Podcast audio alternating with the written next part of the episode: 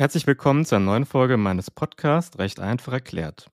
Mein Name ist Pierre Wittmann. Ich bin ähm, Rechtsanwalt, spezialisiert auf das IT- und Datenschutzrecht und der Host dieses Podcasts. Wenn du meinen Podcast schon längere Zeit verfolgst, dann weißt du, dass ich nicht nur über klassische Themen aus dem IT- und Datenschutzrecht spreche, sondern in diesem Podcast eine große Bandbreite rechtlicher Themen behandle. Hierzu gehört auch das Arbeitsrecht. Und wenn du dich vielleicht erinnerst, dann war die allererste Folge tatsächlich auch zum Arbeitsrecht und da ging es um das Thema Maskenpflicht am Arbeitsplatz. In diese Folge habe ich Professor Dr. Michael Vohlrott eingeladen.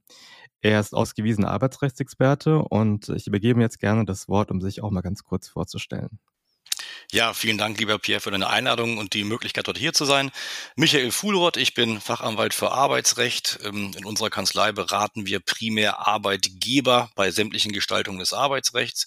Und daneben bin ich noch an einer privaten Hochschule als Professor für Arbeitsrecht ähm, tätig, erläutere dort also auch insbesondere Betriebswirten, ähm, Psychologen und anderen nicht originär Juristen juristische oder arbeitsrechtliche Zusammenhalte. Seit der Pandemie sind wir alle das Arbeiten aus dem Homeoffice gewöhnt. Und regelmäßige Zoom-Calls und das Remote-Arbeiten sind für uns zum Standard geworden. Mittlerweile sind auch viele Corona-Beschränkungen entfallen und damit ist das Reisen weltweit wieder ohne größere Beschränkungen möglich. Entsprechend gibt es auch viele Arbeitnehmer, die sich danach sehen, nicht nur ins Ausland zu reisen, sondern eventuell auch von dort aus zu arbeiten. Und ähm, die Rede ist dabei von der sogenannten Workation einem Thema, in das, ähm, über das sehr viel in den sozialen Medien gesprochen wird, insbesondere auf LinkedIn, wo ich ähm, sehr oft ähm, ja, mich äh, rumtreibe. Und genau hierüber möchte ich mit Michael sprechen und klären, worauf hierbei arbeitsrechtlich zu achten ist. Interessant ist diese Folge nicht nur für Arbeitnehmer, sondern insbesondere auch für Arbeitgeber, die ihren Mitarbeitern Vacation-Modelle anbieten möchten. Lieber Michael, ähm, lass uns mal kurz den Begriff der Vocation näher erläutern. Wenn ich über den Begriff Vocation nachdenke, dann äh, fällt mir zuerst ein, dass es eine Kombination ist aus Work und Vacation, also aus ähm, Arbeit und Urlaub. Und im Grunde genommen ist es im Prinzip ein Konzept, wo ich mich als Arbeitnehmer ins Ausland, ins Ausland reise, dort meinen Urlaub verbringe und dann eine oder zwei Wochen anschließe und dort vom, vom Ausland dann aus ähm, arbeite. Jetzt ist ja nicht so, dass es ähm, was ganz Ungewöhnliches ist, dass man mit dem Arbeitshandy oder dem Firmenlaptop ins Ausland ähm, reist. Äh, das ist ja mittlerweile schon gang und gäbe, damit der Arbeitgeber einen eventuell auch im Ausland erreichen kann. Deswegen verschwimmen aus meiner Sicht so ein bisschen die Grenzen zwischen Arbeit und Urlaub. Und deswegen auch die Frage an dich, was du unter einer Vocation verstehst und ähm, ja, was äh, aus deiner Sicht nicht unter eine Workation fällt. Mhm. Also ähm, den Begriff hast du ja schon äh, treffend als Work und Vacation sozusagen dargestellt. Es gibt auch teilweise den Begriff noch irgendwie Pleasure oder Pleasure Travel aus Pleasure oder Leisure und Business zusammengepackt. Also da gibt es sozusagen verschiedene aktuelle Modewörter, die jetzt sozusagen seit einiger Zeit da im Arbeitsrecht bemüht werden oder als sozusagen als, als Catchwörter herumschwirren. Das Konzept erstmal, dass Arbeitnehmer ihre Tätigkeit woanders ausüben als in Deutschland ist alt hergebracht. Das ist sozusagen, hat erstmal mit Workation gar nichts zu tun. Es gibt natürlich viele Personen, Lkw-Fahrer, die durch Europa fahren oder es gibt Grenzpendler, die sozusagen äh, ein Homeoffice in der Schweiz haben, da arbeiten, teilweise in ihrem Betrieb in Deutschland fahren oder es gibt auch immer schon hochspezialisierte Arbeitnehmer, also der Ingenieur, der für einen Kraftwerksbau äh, nach Afrika geschickt wird für eine bestimmte Zeit. Also diese Modelle gibt es immer schon. Das ist eigentlich nichts Neues gewesen. Das Neue an diesen Workation oder Pleasure Travel Modellen ist sozusagen, dass es nicht eine betriebliche Notwendigkeit unbedingt gibt. Also dass die Person nicht äh, sagen nach äh, nach Mali fährt, um dort einen Staudamm oder ein Kraftwerk zu bauen und dort eben betrieblich hin muss, sondern sagt, ich möchte gerne, weiß ich nicht, aus meiner Ferienwohnung aus Spanien oder aus Griechenland oder woanders arbeiten, weil ich das irgendwie schöner finde, in der Sonne zu arbeiten. Das ist eigentlich sozusagen das Neue, dass es eben äh, um eine Arbeit im Ausland handelt, die der Arbeit Arbeitnehmer selbst gewählt hat und es keine betriebliche Notwendigkeit ähm, für diesen Aufenthalt gibt. Also entweder nehme ich mir privat dort ein Hotel und arbeite, hänge eine Woche vielleicht an meinem Urlaub dran, sage, nun, ich bin jetzt schon ohnehin in Spanien, dann arbeite ich die nächste Woche quasi Homeoffice in Anführungsstrichen aus Spanien. Vielleicht habe ich eine private Ferienwohnung, vielleicht möchte ich auch rumreisen und Freunde, Freundinnen besuchen. Ähm, oder mein Unternehmen hat einen Standort im Ausland, wo ich sage, dann kann ich doch von dort arbeiten. Also auf diesem Spektrum Arbeit, Freizeit ist fast alles denkbar, von wo ich arbeite. Ähm, aber ähm, es muss eben eine irgendwie gearbeitete äh, Trennung von Arbeit und Freizeit geben, weil ähm, da gibt es eben äh, im deutschen Arbeitsrecht keine Grauzone. Entweder etwas ist Arbeit oder etwas ist, ist Freizeit. Jetzt ist ja so, dass ähm, ich hatte es schon erwähnt, dass ähm, man als Arbeitnehmer oftmals ähm, dazu aufgefordert vom Arbeitgeber, von seinem Chef, dass man sein Handy mitnehmen soll oder dass man eventuell auch den Laptop mitnehmen soll, ähm, um, um eventuell auch im Ausland, also im Urlaub erreichbar zu sein. Ist das denn grundsätzlich erlaubt oder gibt es da bestimmte Grenzen, die das, die das Arbeitsrecht zieht. Also unter solchen Gestaltungen würde ich eigentlich keine Workation im engeren Sinne verstehen, sondern eher sozusagen die Aufforderung an den Arbeitnehmer, wenn du im Urlaub bist, sei bitte auch erreichbar, in Anführungsstrichen. Das ist, also die Antwort ist arbeitsrechtlich immer recht einfach auf solche Sachverhalte. Die spannende Frage ist, wie es in der Praxis gelebt wird. Also arbeitsrechtlich gilt äh, das Bundesurlaubsgesetz und äh, nach Paragraph 8 darf ich in meiner Freizeit, äh, in meinem Urlaub keine Erwerbstätigkeiten, die den Erholungszweck sozusagen entgegenstehen, nachgehen. Das heißt, der Urlaub darf nicht gestört werden. Wenn ich im Urlaub bin, könnte ich als Arbeitnehmer ohne Konsequenzen mein Handy abschalten, mein Laptop zu Hause lassen und könnte sagen, so, ich bin im Urlaub von heute bis in zwei Wochen und müsste mein Handy, mein Laptop und so weiter gar nicht anschauen. Das ist die rechtliche Lage. Es gibt da auch keine Bagatellgrenzen, so dahingehend, naja, fünf Minuten am Tag oder einmal E-Mails checken oder eine Stunde Telco ist in Ordnung. Ähm, da ist das Arbeitsrecht völlig rigide. Ähm, das mag in der Praxis gerade auch bei Tätigkeiten von Beschäftigten mit verantwortungsvollen Aufgaben vielleicht manchmal anders laufen, das ist mir auch bewusst. Ähm, wie gesagt, das Arbeitsrecht kennt da keine irgendwie Bagatellgrenzen, keine äh, ähm, Werte, bei denen das noch in Ordnung ist. Und angesichts der aktuellen Entwicklungen im Arbeitsrecht, wir haben ja auch noch nicht vor allzu langer Zeit die Zeiterfassungsentscheidung des Bundesarbeitsgerichts bekommen, wonach Unternehmen die Arbeitszeit ihrer Beschäftigten genau erfassen müssen. Da würden natürlich auch solche Tätigkeiten im Urlaub darunter fallen. Was wäre die Folge, wenn ich jetzt im Urlaub eben äh, arbeite? Im schlimmsten Fall aus Arbeitgebersicht muss ich den Urlaub entsprechend nachgewähren, weil der Arbeitnehmer im Urlaub gearbeitet hat und damit der Erholungszweck nicht eingetreten ist und es eben dann für den Mitarbeiter kein Urlaub war.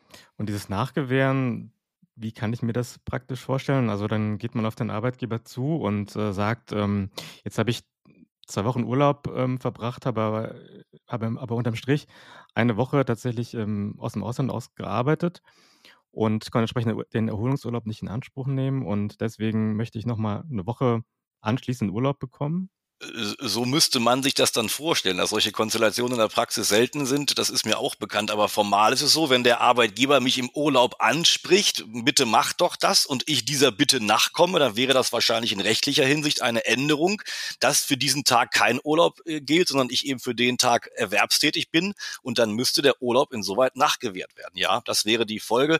Äh, ich hatte in der Praxis solche Fälle bislang noch nicht auf dem Tisch, aber äh, wo kein Kläger, da kein Richter, kein Richter, aber das wäre hier eigentlich formal rechtlich die Folge bei solcher Handhabung. Gibt es denn bestimmte Berufe, die sich aus deiner Sicht ähm, für eine Vocation eignen und andere, die, die sich eher dafür nicht eignen, weil sie sozusagen an den Standort Deutschland oder an den Arbeitsplatz hier in Deutschland gebunden sind? Ja, die, die, die Grundvoraussetzung ist natürlich auch, wie die Diskussion auch schon um äh, Homeoffice und Recht auf mobile Arbeit Gesetz zeigen. Es müssen natürlich Tätigkeiten sein, also Bürotätigkeiten im Sinne von Bildschirmtätigkeiten, die eben keine physische Anwesenheit des Beschäftigten erfordern. Also ist ganz klar, dass es in der Produktion natürlich nicht geht. Aber es gibt ja auch einige Bürotätigkeiten, aufgrund derer ich auch nicht im Homeoffice arbeiten kann, weil ich in irgendwelche Pläne reinschauen muss, die noch nicht digitalisiert vorliegen, weil ich irgendwelche äh, Unterlagen vor Ort brauche, die die nicht digitalisiert sind, weil ich Kunden oder Mandantenkontakt habe und so weiter. Also ähm, das natürlich Tätigkeiten, die das nicht geht. Und generell ist es natürlich so, je ähm, selbstbestimmter und je freier ich arbeiten kann, also umso einfacher ist es, wenn ich auch selbst, wenn ich sozusagen eigentlich keine Anwesenheit vor Ort habe, aber eine enge Abstimmung mit Kolleginnen und Kollegen notwendig ist, die dann eigentlich doch eine Anwesenheit erfordert, weil man eben nicht das gegebenenfalls virtuell machen kann, ähm, dann ist das natürlich schwieriger. Oder wenn ich in irgendwelche Fristen, Meetings und sowas eingebunden bin, wenn ich meine Arbeit relativ selbst strukturieren kann, wenn ich, weiß ich nicht, als Lektor im Verlag irgendwelche ähm, großen Buchwerke redigiere oder Klausuren korrigiere, dann ist das eigentlich egal, wann ich es mache und es ist auch egal, wo ich es mache. Ich muss das Ergebnis irgendwann vorlegen und ich muss mich auch nicht großartig abstimmen. Also bei solchen Tätigkeiten ist es natürlich wesentlich einfacher, wenn eben keine Abstimmung mit anderen Kolleginnen, Kollegen, Kunden etc. vor Ort notwendig und erforderlich ist. Man sieht es ja auch häufiger mal in Stellenanzeigen, dass, dass ähm, Homeoffice ähm, Möglichkeiten eingeräumt werden oder dass das mobile Arbeiten ähm, erlaubt ist oder angeboten wird kann man bei solchen Formulierungen dann schon darauf schließen, dass der Arbeitgeber oder der zukünftige potenzielle Arbeitgeber damit einverstanden sein könnte, ähm, dass man aus dem, auch aus dem Ausland aus arbeiten kann? Oder bedeutet mobiles Arbeiten, du kannst ähm, sozusagen an deinem Arbeits-, an einem Wohnort arbeiten im Homeoffice, äh, plus dann noch vielleicht im näheren Umkreis ähm, aber jetzt nicht irgendwie alles, was außerhalb der deutschen Grenzen liegt. Hm. Äh, das ist ein ganz, ganz wichtiger Punkt. Also, ähm, dass ich erstmal das Recht habe, mobil zu arbeiten, ist erstmal nur darauf bezogen, dass ich eben nicht im Betrieb vor Ort anwesend sein muss.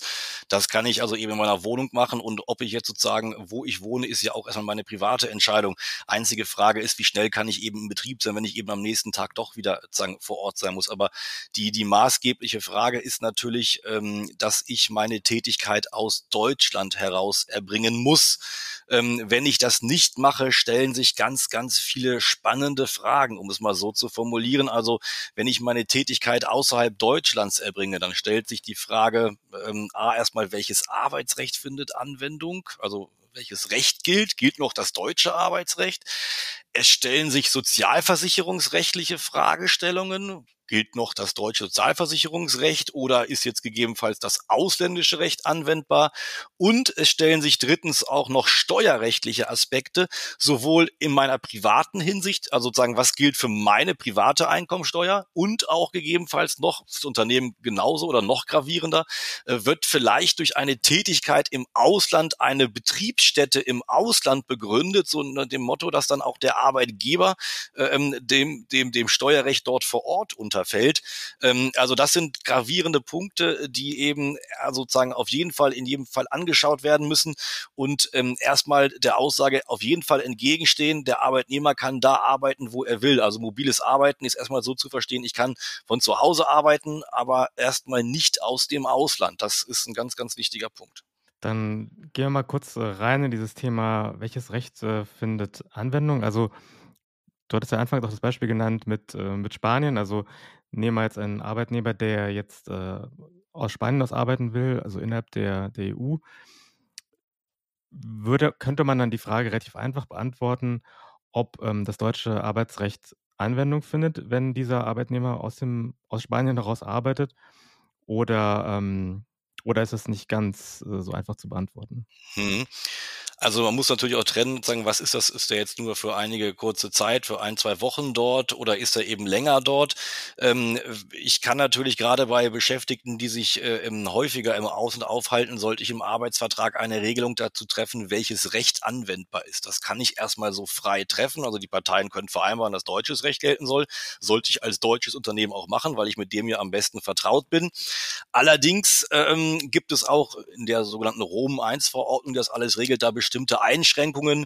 Ähm, es dürfen zum Beispiel Mindeststandards des lokalen Rechts nicht umgangen werden. Also sozusagen, wenn ich dort, selbst wenn ich jetzt also den, Arbeitnehmer in Spanien beschäftige und habe vereinbart, dass deutsches Arbeitsrecht gilt, ähm, wenn jetzt in Spanien bestimmte Feiertage an bestimmten Tagen sind oder irgendwie äh, da eben nicht gearbeitet werden darf, dann ist das natürlich auch zu beachten und dann kann der Arbeitnehmer nicht sagen, okay, ich arbeite den Tag, sonst bekomme ich da massive Probleme mit den äh, spanischen äh, ähm, sagen Aufsichtsbehörden Behörden in dem Fall, weil das lokale Recht natürlich trotzdem einzuhalten ist. Und ähm, es darf auch durch eine solche Rechtsformwahl äh, äh, zwingende arbeitnehmerschützende Vorschriften, soweit sie günstiger sind, umgangen werden. Also das müsste ich mir alles schon dann genau angucken ähm, ähm und kann eben nicht einfach sagen, na gut, ich habe drinstehen deutsches Recht, dann muss ich mir anderes nicht anschauen. Es ist im Grundsatz möglich, aber ähm, wir haben ja immer dieses Prinzip des Arbeitnehmerschutzes, äh, der Arbeitnehmer der wirtschaftlich schwächere Part im Arbeitsverhältnis ist. Und das wird eben hier nochmal ganz besonders deutlich,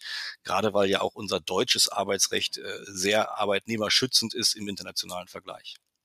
Aber würde bedeuten, wenn ich jetzt ähm, jetzt aus einem europäischen Staat aus arbeiten will, jetzt ja, Frankreich, Spanien ähm, zum Beispiel, dann müsste ich als Arbeitnehmer zunächst einmal die sozusagen die für mich relevanten Vorschriften, arbeitsrechtlichen Vorschriften aus dem jeweiligen Land heraussuchen, das dem Arbeitgeber vorlegen und ähm, sozusagen an diesem Entscheidungsprozess äh, mitwirken und entsprechend Input liefern, damit der Arbeitgeber darüber entscheiden darf, ob er eben diese Workation gestattet oder nicht? Also ähm, ja, wobei es natürlich Sache des, also für den Arbeitgeber ist es ja insbesondere auch interessant. Der muss ja wissen, sozusagen, nach welchen Vorschriften muss ich mich jetzt gegebenenfalls richten. Das heißt, ich müsste eigentlich als Arbeitgeber dann schauen, okay, äh, um welches Land geht es, äh, wo möchte der Mensch arbeiten, wie ist dort das Recht geregelt äh, und ähm, wie ist es hier zu Hause in Deutschland geregelt, das weiß ich im Regelfall. Und dann eben gucken, welche äh, Unterschiede gibt es dort.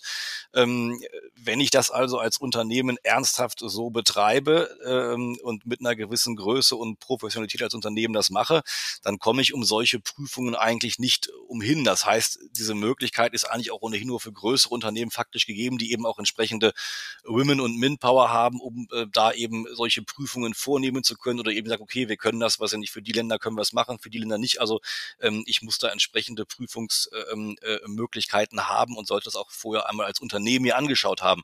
Aus Arbeitnehmersicht, äh, für mich gilt ja im Zweifel das günstigste, ist es gar nicht so schlimm, aber als Unternehmen kann ich natürlich äh, böse Überraschungen erfahren, wenn ich einmal erfahre, ach Gott, äh, nach italienischem Arbeitsrecht ist eine Kündigung nur nach einer entsprechenden Erlaubnis möglich oder ich muss hier das und das Verfahren beschreiten, was ich in Deutschland vielleicht gar nicht kenne, äh, weil es eben hier ganz anders geregelt ist. Okay, interessant. Also was, ähm, also wenn jetzt beispielsweise diesen, diesen, diesen Fall der, der, der, ähm, gut, das muss ja immer eine Kündigung sein, aber kann ja auch irgendeine andere Entscheidung des Arbeitgebers sein. Also da müsste dann in dem Sinne ein deutsches Arbeitsgericht eventuell das das ausländische Arbeitsrecht, äh, berücksichtigen bei bei den Entscheidungen, die der Arbeitgeber getroffen hat? wenn der dann in Deutschland weiterhin klagt und dann das Gericht kommt zu dem Ergebnis, dass hier auch eben das lokale Arbeitsrecht geltend ist, müsste im Zweifelsfall das Gericht ein Gutachten einholen, weil das kann das Gericht ja nicht selbst beurteilen. Kann, das Arbeitsrecht Hamburg kann keine Aussagen dazu treffen, was gilt nach italienischem Arbeitsrecht. Das müsste eben dann durch ein entsprechendes Gutachten dann äh, dort erfolgen. Ähm, das sind natürlich äh, kostenintensive, langwierige Verfahren. Ähm, ähm, das möchte man natürlich möglichst vermeiden, sowas. Mhm. Dann kommen wir darauf zu sprechen, ähm, was man jetzt zwischen was zwischen Arbeitgeber und Arbeitnehmer vereinbart werden sollte. Du hattest schon angesprochen, der der Arbeitsvertrag. Macht es denn jetzt Sinn also, nehmen wir jetzt mal einen Arbeitnehmer, der jetzt neu eingestellt wird, dann direkt im Arbeitsvertrag eine Klausel aufzunehmen, die die praktisch die die Workation-Möglichkeit, ähm, regelt?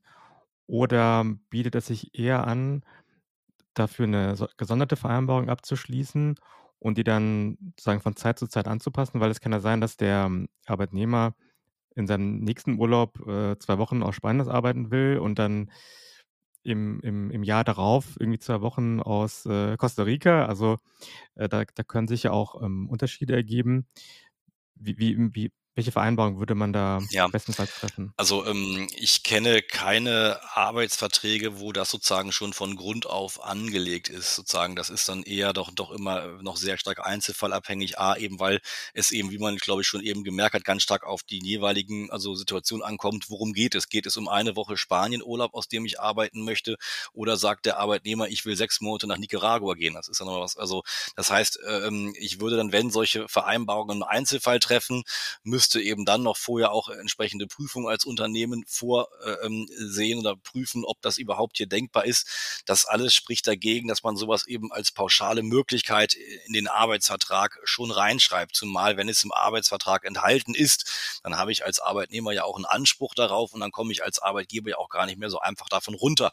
Also ähm, ich kenne es eben, dass dann, äh, wenn das dann äh, im Einzelfall von Beschäftigten gewünscht wird und der Arbeitgeber eben aus verschiedenen Gründen auch sagt, ich möchte dem entsprechen, weil es ist vielleicht ein Arbeitnehmer, der zu meinen Leistungsträgern gehört und ich möchte dem auch sozusagen diese Möglichkeit erlauben oder ihm das auch gewähren, äh, ähm, dann fange ich dann vielleicht an zu schauen, ob es eben dann in dem Fall möglich ist und eben wie lange er hin will, wo er hin will. Das heißt, ich kenne es eigentlich nur als entsprechende Zusatzvereinbarung, die dann eben konkret für den Einzelfall jeweils gemacht wird. Okay. Aber ein Tipp jetzt für, für, eigentlich für beide Seiten wäre schon zumindest mal, also wenn jetzt ein neu eingestellter Mitarbeiter wird, das im Arbeitsvertrag zumindest schon mal dem Grunde nach zu, zu regeln. Dass man zumindest eine Basis hat für eine Zusatzvereinbarung. Das ist also äh, ja, wobei, also man kann natürlich entsprechende Goodwill-Vereinbarungen vorsehen. Das ist natürlich dann alles dann nicht rechtlich durchsetzbar. Ähm, spannend wäre, wenn ich jetzt als Beschäftigter daran großes Interesse habe, dass ich eben vielleicht, dass eben natürlich, also äh, entweder mich da vorher auf irgendwelchen äh, ähm, ähm, Bewerbungsbörsen dort im Internet erkundige oder eben Kollegen frage, ob es eben im Unternehmen möglich ist, ob es da eben zu einer Handhabe gibt, ob sowas eben durchgeführt worden ist oder wie das Unternehmen dazu steht, auch gegebenenfalls im Vorstellungsgespräch ansprechen. Äh, ähm, da hat man auch dann eben keine Sicherheit, dass ich das auch eben dann darf, aber daraus kann man ja eben dann sehen, ob sowas dann äh, beim Unternehmen entsprechend gefördert und überhaupt erlaubt wird. Also ähm, Unternehmen sind natürlich auch äh, ähm, da dran, solche Möglichkeiten ihren Beschäftigten anzubieten. In Zeiten des Fachkräftenmangels muss ich ja alles tun, um sozusagen äh, ähm, meine Beschäftigten da für solche also zu gewinnen und dann eben auch mit solchen Möglichkeiten das versuchen. Also eine andere Möglichkeit, die jetzt auch, äh, weil diese Konstellation, wie wir eben schon gehört haben, arbeitsrechtlich, sozialversicherungsrechtlich, steuerrechtlich problematisch ist, ähm, ist eine neue Idee, dass sozusagen verschiedene Unternehmen jetzt Modelle anbieten eines sogenannten Employers at Record, dass ich sozusagen als, äh, ähm, als Arbeitgeber sage, Mensch, okay, du willst in Spanien arbeiten, okay, wir haben dort eine, ähm, eine, einen Kooperationspartner, das ist diese, äh, eine Agentur und die hat in Spanien eine lokale Gesellschaft, die nach spanischem Recht arbeitet und da wirst du jetzt für einen bestimmten Zeitraum angestellt, dann bist du eben dort sozusagen nach, nach bei dieser Gesellschaft Arbeitnehmer und dann leiht diese Gesellschaft im Wege der Arbeitnehmerüberlassung dich an uns aus, dass du also für uns Tätigkeiten dort erbringst. Ähm, dieses Modell ist ganz stark im Kommen. Wenn man mal so bei Google eingibt, Employer at Record, findet man da zahlreiche Agenturen, die das machen. Manche großen Unternehmen bieten das auch selbst mit Kooperationspartnern an. Ob dieses Modell wirklich die Lösung ist oder ob das nicht Probleme im Bereich der Arbeitnehmerüberlassung dann nach sich zieht oder ob man sagen muss, naja, das ist ja außerhalb Deutschlands, das deutsche Arbeitnehmerüberlassungsrecht gilt nur in Deutschland, sind alles, alles Fragen, die noch ungeklärt sind. Also dieses ganze Workation-Thema ist was, was einer großen, großen Nachfrage entspricht, was auch äh, viele Beschäftigte wollen, was aber noch äh, wie man schon merkt, in vieler Hinsicht rechtlich nicht abschließend geklärt ist, ähm, was es eben so kompliziert macht. Zwei Aspekte, die mich noch interessieren, sind ähm, das Sozialversicherungsrecht. Also das ist jetzt für einen Ar deutschen Arbeitnehmer nicht ganz unwichtig, ob ähm, sozusagen er weiterhin Beiträge in, ähm, in die verschiedenen, ja, in die Rentenkasse zum Beispiel äh, zahlt. Ähm, was passiert, wenn er tatsächlich irgendwie arbeitsunfähig wird oder er seinen Job verliert? Ähm, kann man dazu denn eine einigermaßen klare Aussage treffen, ob das deutsche Sozialversicherungsrecht Anwendung findet, auch wenn ich mich im im Ausland für mehrere Wochen aufhalte? Also der Grundsatz ist, es gilt das äh, Tätigkeitsortprinzip. Das heißt, äh, ähm, wenn ich in einem Ort meine Tätigkeit erbringe, dann unterfalle ich erstmal dem dortigen Sozialversicherungsrecht. Ne? Das würde heißen, wenn ich jetzt irgendwie länger im oder wenn ich im Ausland arbeite, in Spanien arbeite, dann richtet sich das nach spanischem Sozialversicherungsrecht. Davon gibt es verschiedene Ausnahmen. Insbesondere ist ein klassischer Fall die sogenannte Entsendung. Also wenn ich auf äh, auf Willen des Arbeitgebers. Unser Fall, ich werde jetzt hier zu dem Kraftwerk äh, wieder irgendwo hingeschickt, da weil ich da irgendwie in oder in Südfrankreich da irgendein, irgendein Kraftwerk mit oder als Ingenieur da hingeschickt werde. Ähm, und das ist eine solche Entsendung. Ähm, dann bin ich weiterhin im sozusagen ähm, im deutschen Sozialversicherungsrecht verhaftet. Also diese Ausnahmen gibt es. Das Problem bei einer Workation ist, dass sie eigentlich nicht diesem Entsendemodell unterfällt, weil eine Entsendung liegt immer dann vor, wenn der Arbeitgeber einen aufgrund einer betrieblichen Notwendigkeit irgendwo hinschickt. Und dieser Fall, dass ich hier jetzt nach ähm, meiner Workation mache, ist ja gerade ein ein, ein Wille, den ich als Arbeitnehmer habe und nicht ein betrieblicher Anlass dahinter steckt. Es wird dann teilweise überlegt, ob man sagt, naja gut, aber hier gibt es vielleicht so eine Bagatellgrenze, wenn es eben nur wenige Wochen sind. Da wird dann überlegt, naja, vielleicht so vier bis sechs Wochen, das ist die Zeit, die ich ja auch normal als Arbeitnehmer Urlaub habe. Und wenn ich diese Zeit woanders im Wege der Vocation verbringe, dann ist das auch ein Fall, dass ich dann weiterhin dem deutschen Sozialversicherungsrecht sozusagen verhaftet bleibe. Aber auch dieser Punkt ist nicht abschließend geklärt. Wenn ich also dann irgendwie im Urlaub dann in der, oder in der Vacation verunglücke, äh, während einer beruflichen Tätigkeit, dann kann das eben spannende Fragen nach sich ziehen, ob das dann eben hier auch als Arbeitsunfall zum Beispiel nach deutschem Recht anerkannt wird.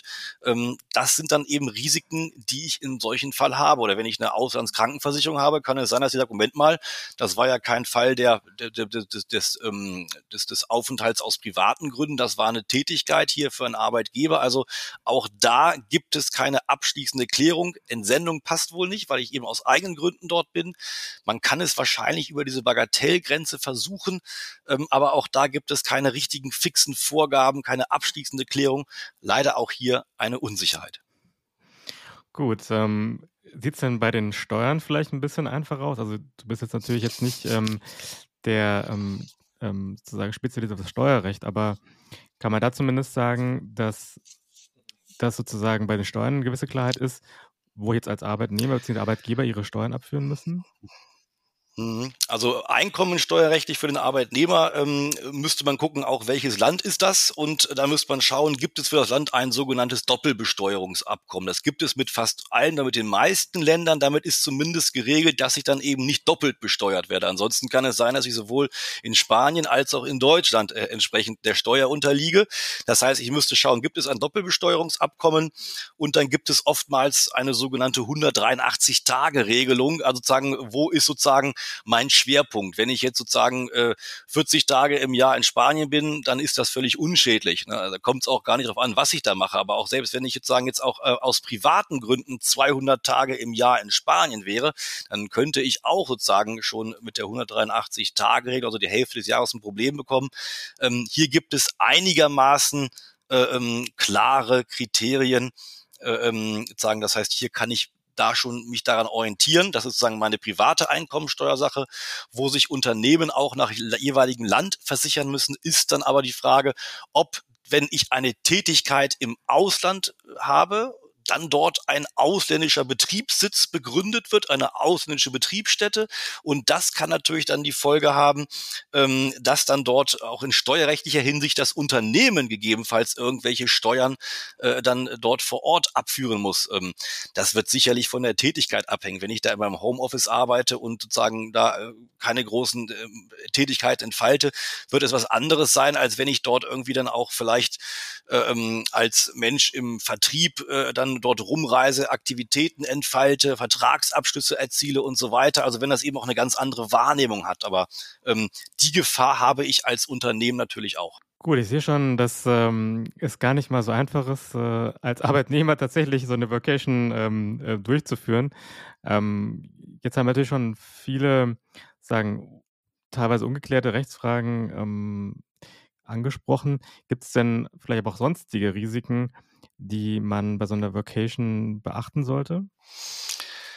Also ähm, das sind ja schon eine Menge, Menge Probleme, die ich hier sozusagen diskutiert ja. habe. Das ist ja schon etliches. Ähm, was kann es ansonsten noch geben? Das sind doch oftmals Fragen, die sich aber auch natürlich dann auch äh, stellen, wenn ich im Homeoffice tätig bin. Also immer ist natürlich die Frage, sagen, also ein ganz großer Punkt irgendwie, was ich nicht, Datenschutz, Datensicherheit. Ne? Wie ist das, dass äh, werden meine Daten oder die Unternehmensdaten irgendwie gefährdet, wenn ich dann dort die über irgendwelche unsicheren, äh, was ich nicht, WLAN-Verbindungen und so weiter transferiere?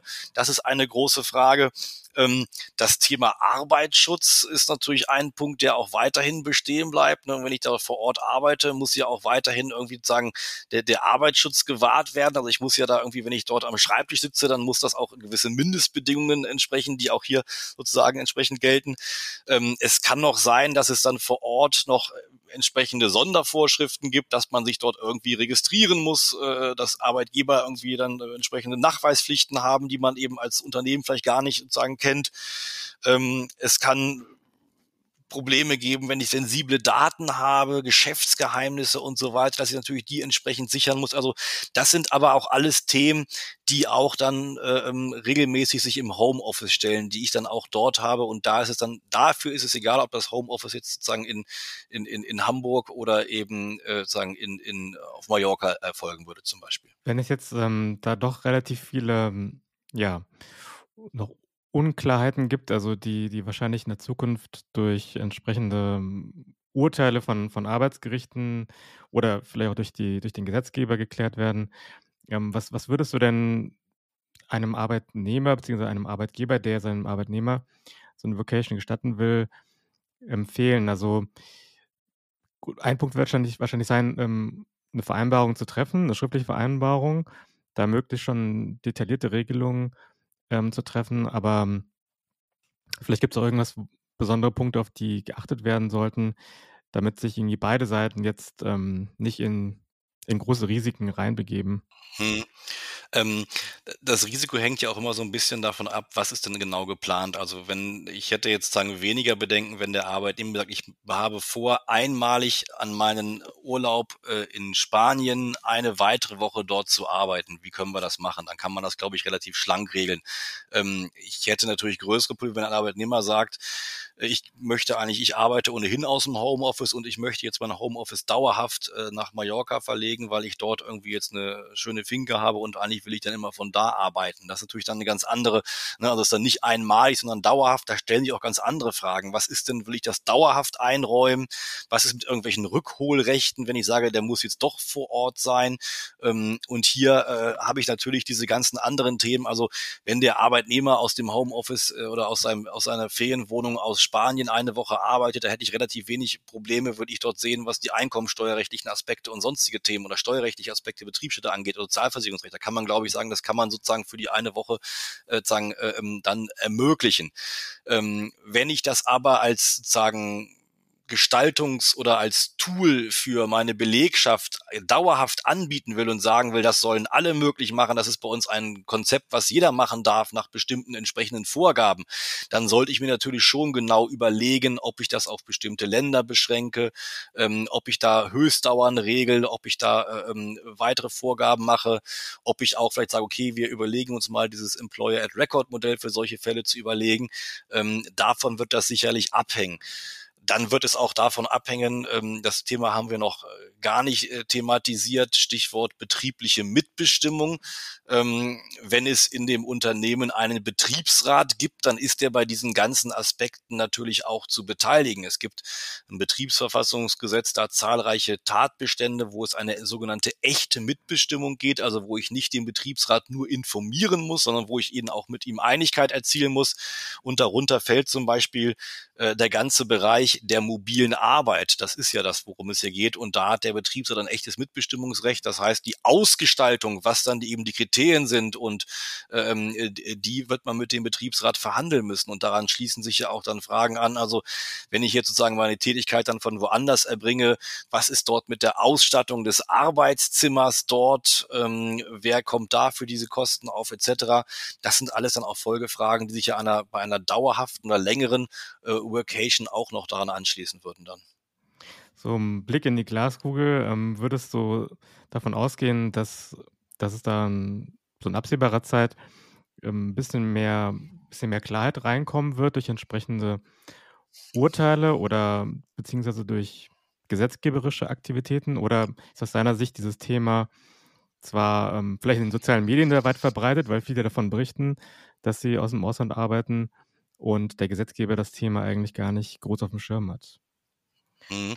Also äh, ähm, oftmals äh, leben äh, äh, wir ja auch als Juristen in so einer ganz äh, komfortablen Blase. Das heißt, das sind ja eigentlich sozusagen auch Themen, die jetzt nur einen, wenn man es auf die gesamt äh, sozusagen tätige Bevölkerung bezieht, nur ein sehr, sehr kleiner Teil, der sich solche Fragen überhaupt stellen kann und sagen kann, ich arbeite mal eine Woche von da. Oder viele Beschäftigte haben ja gar nicht die Möglichkeit. Äh, ähm, das heißt, äh, ähm, der, der Leidensdruck in Anführungsstrichen ist vielleicht gar nicht so groß. Allerdings stellen sich diese Themen eben ja auch in anderen Ländern und äh, nicht nur in Deutschland.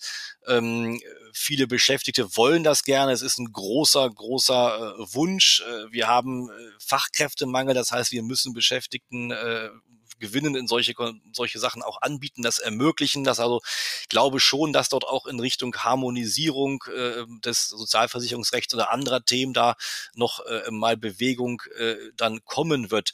Ähm, ob man kann sicherlich nicht sagen, nächstes Jahr ist das alles entsprechend geklärt. Also ich glaube, diese Unsicherheiten bleiben noch bestehen. Es wird sich vielleicht auch durch Handhabe, durch weitere äh, praktische Modelle hier vielleicht sozusagen Best Practice nochmal herausbilden oder auch zeigen, was gegebenenfalls von Behörden noch geduldet wird, wo sie sagen, na gut, äh, ähm, das ist noch für uns im Rahmen einer äh, Grenze, die wir akzeptieren. Ähm, das wird sicherlich in den, in den nächsten äh, Monaten, Jahren noch sozusagen noch passieren. Andererseits, ähm, wir haben in Deutschland äh, auch im dritten Versuch es nicht geschafft, ein mobile Arbeitgesetz zu schaffen, allein für die Homeoffice-Tätigkeit innerhalb von Deutschland. Das ist ja auch noch ungeklärt. Also ich habe keinen rechtlichen Anspruch darauf und da sind auch noch viele Punkte ungeklärt. Ähm, wenn wir noch nicht mal das geschafft haben, zu sagen, wir wollen aber klare Regelungen für ein Homeoffice innerhalb, was ich nicht, Europa oder anderen Staaten haben, ähm, das äh, könnte natürlich eher dagegen sprechen, dass wir da doch vielleicht noch ein ganzes Stück von weit entfernt sind. Auch wenn wir eben Sommer immer nächstes Jahr sicherlich wieder schöne Bilder sehen werden von ähm, Beschäftigten, die eben dann aus dem Urlaub da Fotos posten, wie sie eben dort am Mittelmeer schön äh, mit ihrem Laptop sitzen und dann arbeiten. Vielleicht noch äh, letzte Frage, was unseren eigenen Berufsstand angeht. Ähm, denkst du denn da, dass sich da Vacation ähm, Modelle umsetzen lassen oder ähm, hältst du uns Juristen da äh, eher für nicht für geeignet? das hängt, glaube ich, äh, vielleicht ganz stark vom, vom Bild des Anwalts ab, was man da äh, vor sich hat. Also mein, mein Bild des Anwalts sozusagen äh, ganz früher entstanden, noch Ewigkeiten her, geprägt durch Liebling Kreuzberg-Filme, der sozusagen dort in Berlin seine Anwaltskanzlei von Gericht zu Gericht fuhr.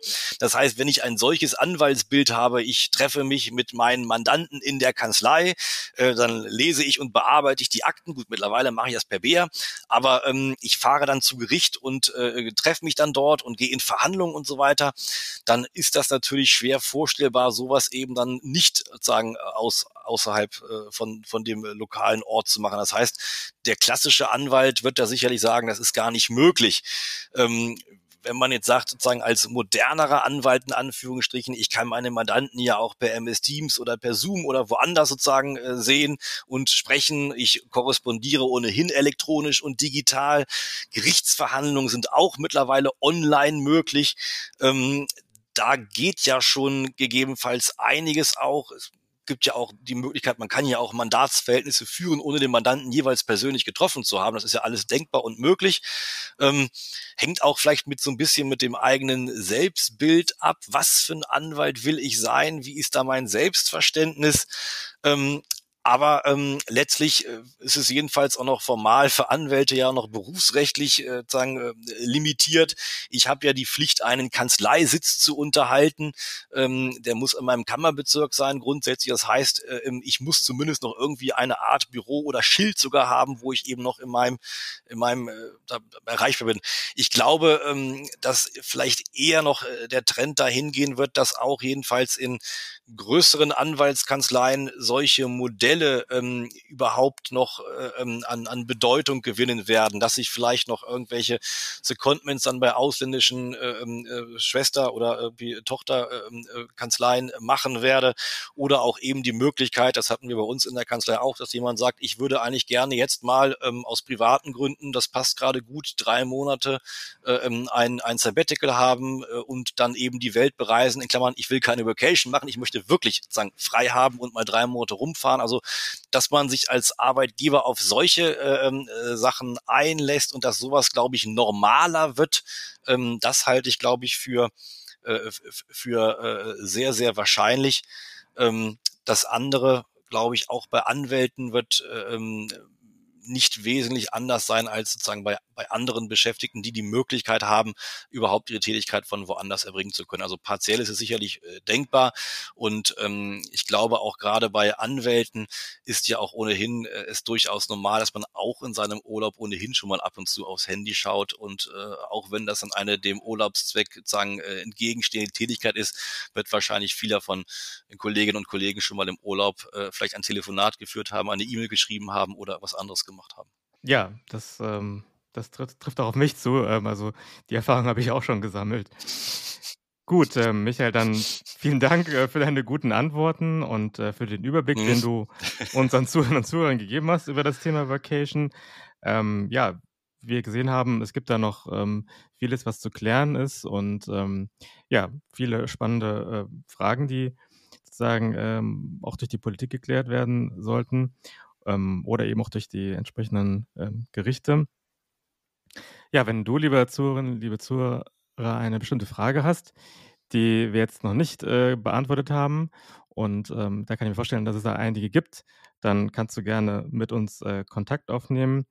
Und ähm, ja, ansonsten würde ich mich auch über dein äh, Feedback freuen zu diesem Podcast, äh, wie das bisher alles gefallen hat. Und ähm, würde mich auch darüber freuen, wenn du den Podcast in deinem Netzwerk weiterempfiehlst. Und ja, lieber Michael, vielen Dank nochmal, dass du hier gewesen bist. Und ähm, ja, ich wünsche dir auf jeden Fall jetzt erstmal einen äh, schönen Sonntag. Danke für die Einladung, lieber Pierre. Vielen Dank.